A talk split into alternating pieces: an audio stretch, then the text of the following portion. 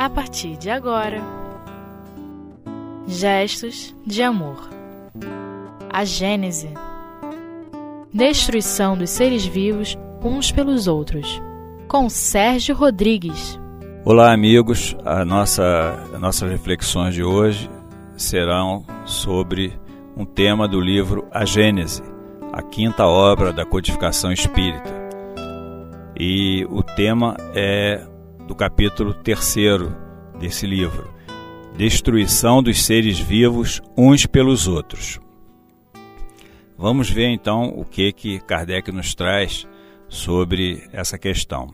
Primeiramente, nós temos que entender que a lei de destruição é uma das leis naturais, aquelas leis emanadas do Criador que têm a, a sua tem a mesma natureza de quem as criou, né? São perfeitas e que são, os espíritos dizem, que são as únicas necessárias para a felicidade do homem. E o, e o homem é infeliz quando se desvia dessas leis. Kardec apresenta, apresenta uma divisão dessas leis em dez leis, né? E uma delas é justamente a lei de destruição. E nesse livro ele vem abordar a questão, uma das faces da lei de destruição, que é a destruição dos seres vivos um, uns pelos outros.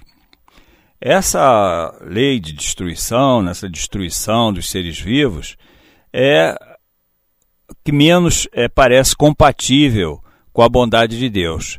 Porque perguntam alguns: se Deus criou os seres vivos, por que criou a necessidade desses seres se destruírem uns pelos outros para se alimentarem?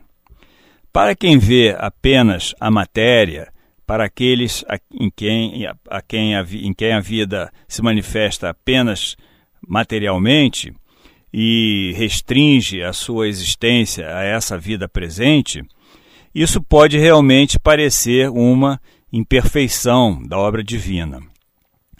Porque Deus estaria criando seres vivos para se destruírem e, ponto final, encerrarem a sua existência. É aquele hábito que nós temos de apreciar a obra da criação apenas sob o ponto de vista humano.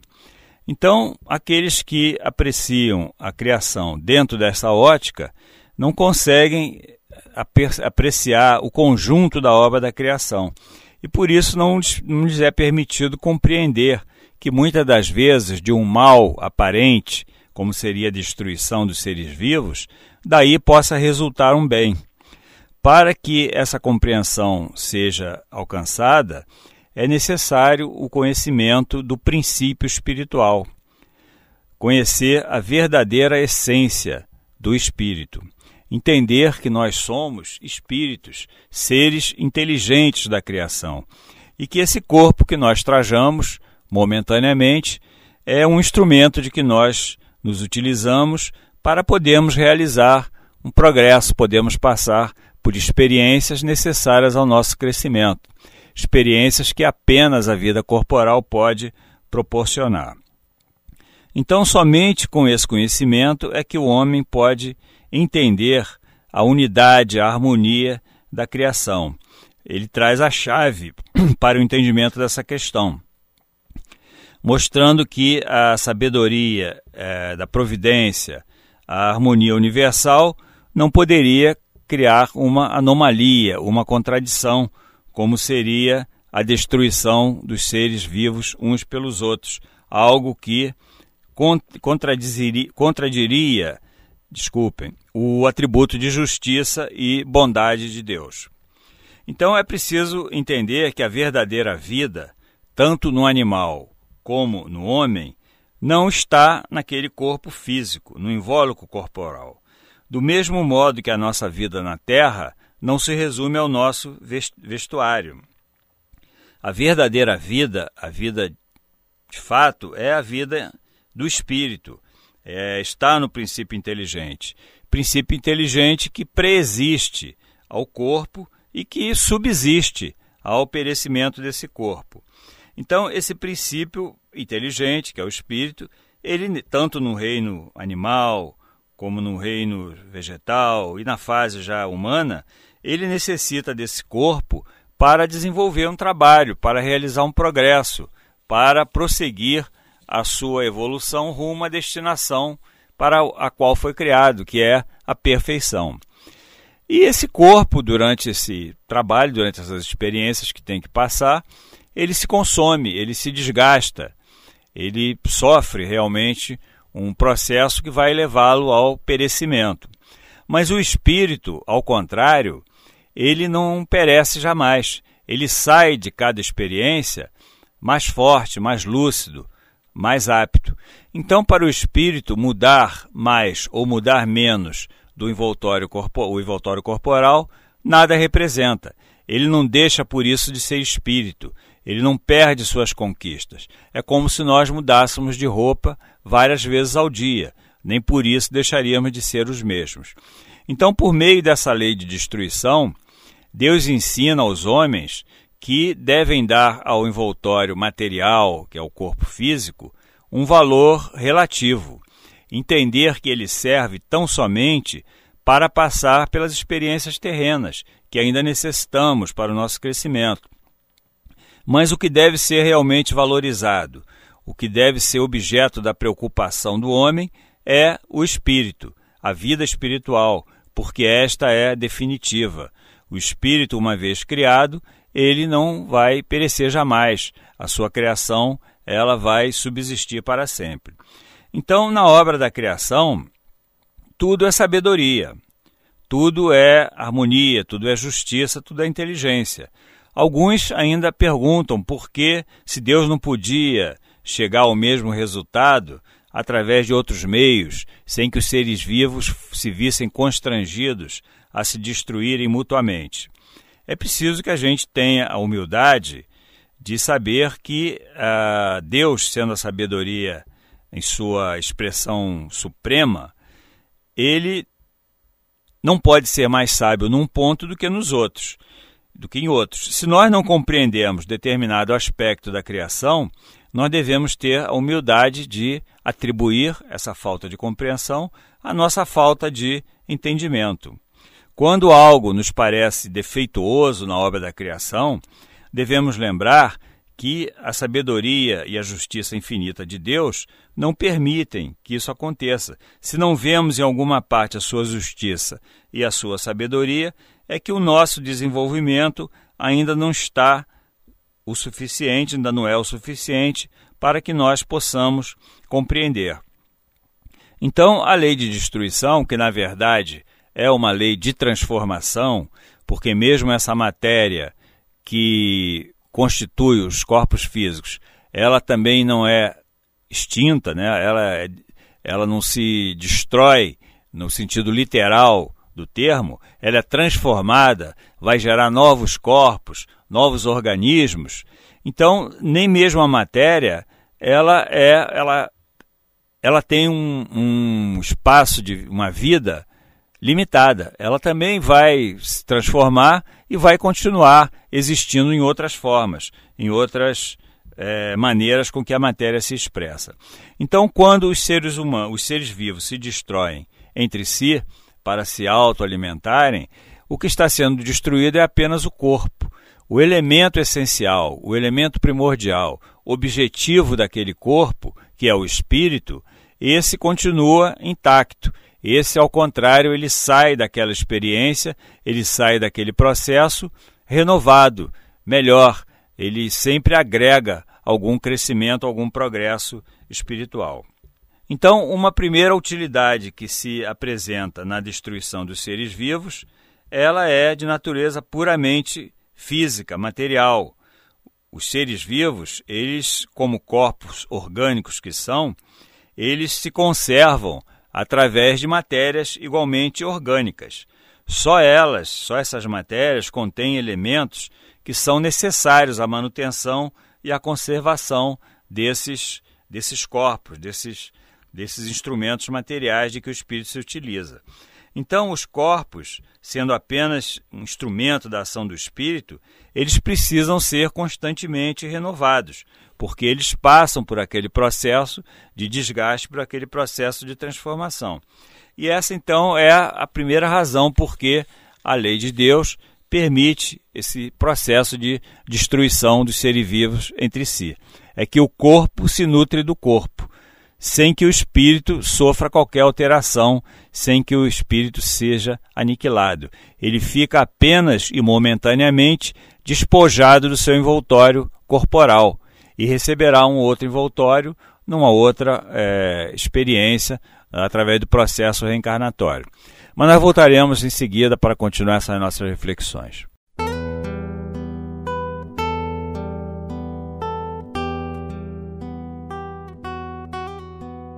Gestos de amor.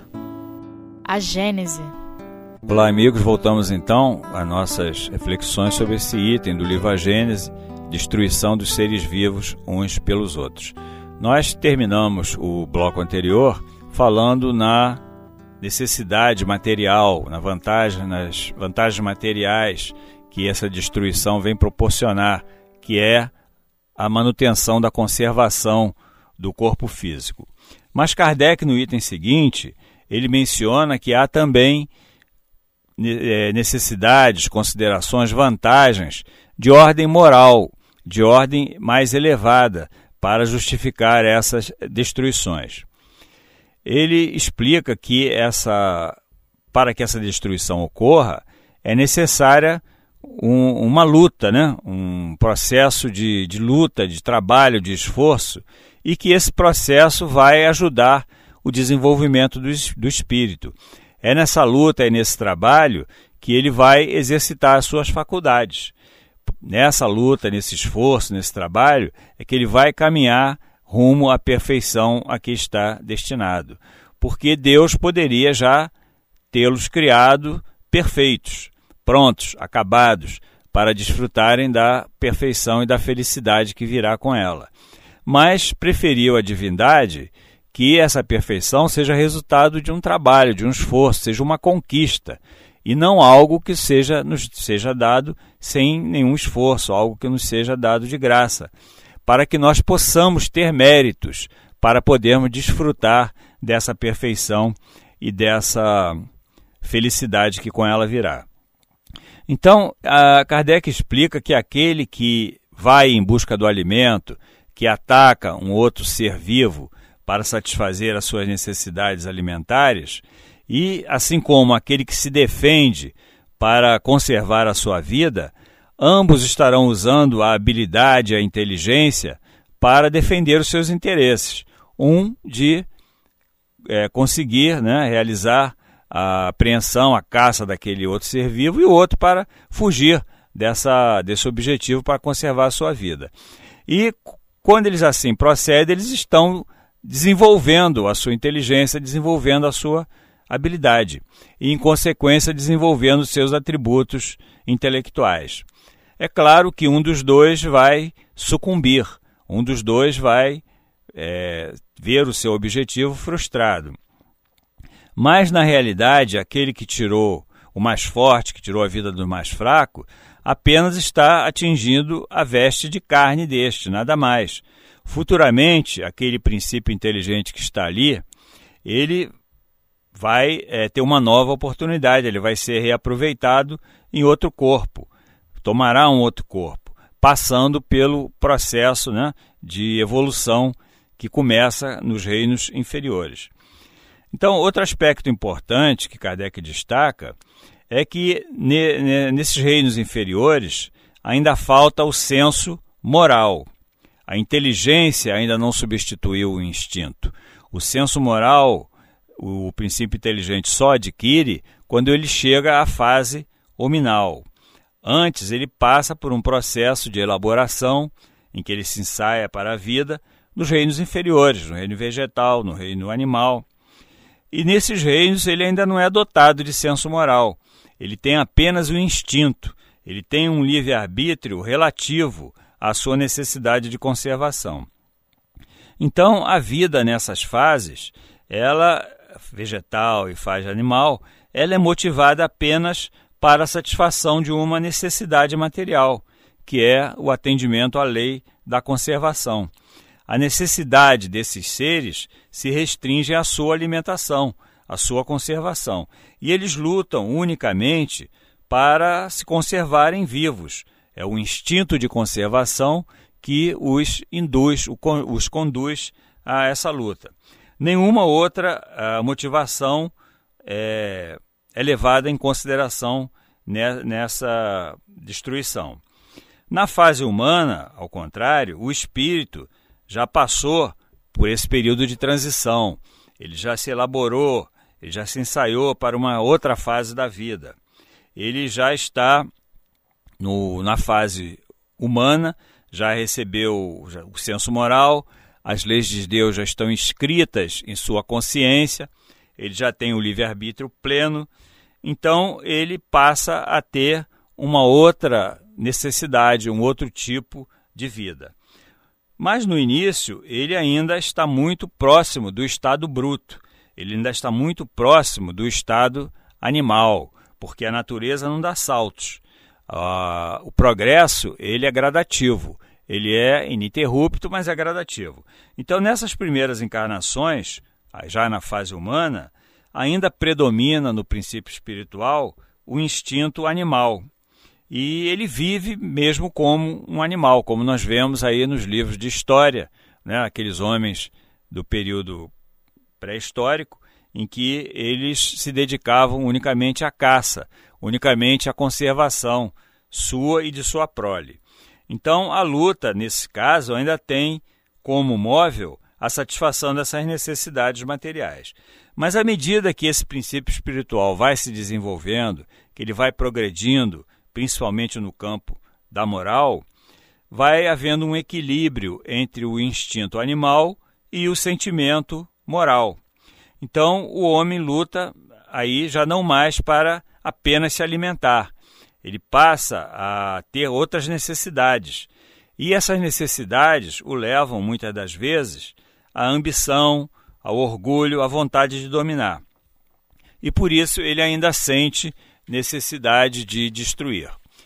Mas Kardec é, explica que à medida que esse princípio espiritual, que o espírito ele vai se desenvolvendo no campo moral, à medida que o senso moral começa a preponderar, começa também a desenvolver-se nesse, nesse espírito a sensibilidade. E ele então vai diminuindo as suas necessidades materiais, vai diminuindo a necessidade de destruir, até que um dia essa necessidade desaparecerá e se tornará até reprovável. Contudo, ainda nessa fase, né, quando o, homem, o espírito já tiver num outro momento da sua evolução mais adiantado, o esforço, o trabalho, a luta ainda serão necessárias, mas não mais para destruir os seus semelhantes, não mais para destruir os outros seres vivos. O desenvolvimento do espírito, ele mesmo chegando a esse ponto, ele ainda longe da perfeição, ele terá que continuar a sua caminhada evolutiva, só que com uma, um outro tipo de necessidade, um outro tipo de vida. Ele adquire conhecimento, ele vai se despojando dos vestígios da animalidade à medida que ele vai progredindo. Mas então nessa fase da evolução a luta já não será mais uma luta sangrenta, uma luta de destruição, uma luta brutal. Ela se tornará uma luta puramente intelectual. O espírito continuará buscando o seu progresso, continuará lutando com as suas dificuldades, mas não mais terá necessidade de destruir os seus semelhantes. Por quê? À medida que o espírito progride, ele passa a habitar mundos mais elevados, mundos cuja matéria é mais sutil, não é tão densa e tão pesada, tão grosseira como aqui na Terra. Então, em consequência, os corpos nesses mundos eles seguem a mesma natureza da, da matéria que prepondera nesses mundos. Eles são também menos densos, menos pesados. E, consequentemente, a necessidade de conservação também se torna menos bruta, uma necessidade passa a ser mais sutil. Ele passa, ele não mais necessitará dos corpos dos outros seres da criação. Ele passará a se alimentar, a prover a sua conservação com os elementos que a própria natureza concede, a própria natureza nos fornece, como o ar, o oxigênio, né, a água. Então, a destruição dos seres vivos, uns pelos outros, é um processo transitório, é uma fase da carreira evolutiva do princípio espiritual. e que um dia será vencida com a evolução do espírito. Ela deixará de existir essa necessidade dos seres vivos de se autodestruírem, né? se destruírem mutuamente, melhor dizendo, para satisfazer a sua conservação. É, portanto, uma etapa do nosso processo evolutivo que, como eu disse, um dia será vencida e os hábitos se tornarão diferentes. Que Jesus nos abençoe e até uma próxima oportunidade.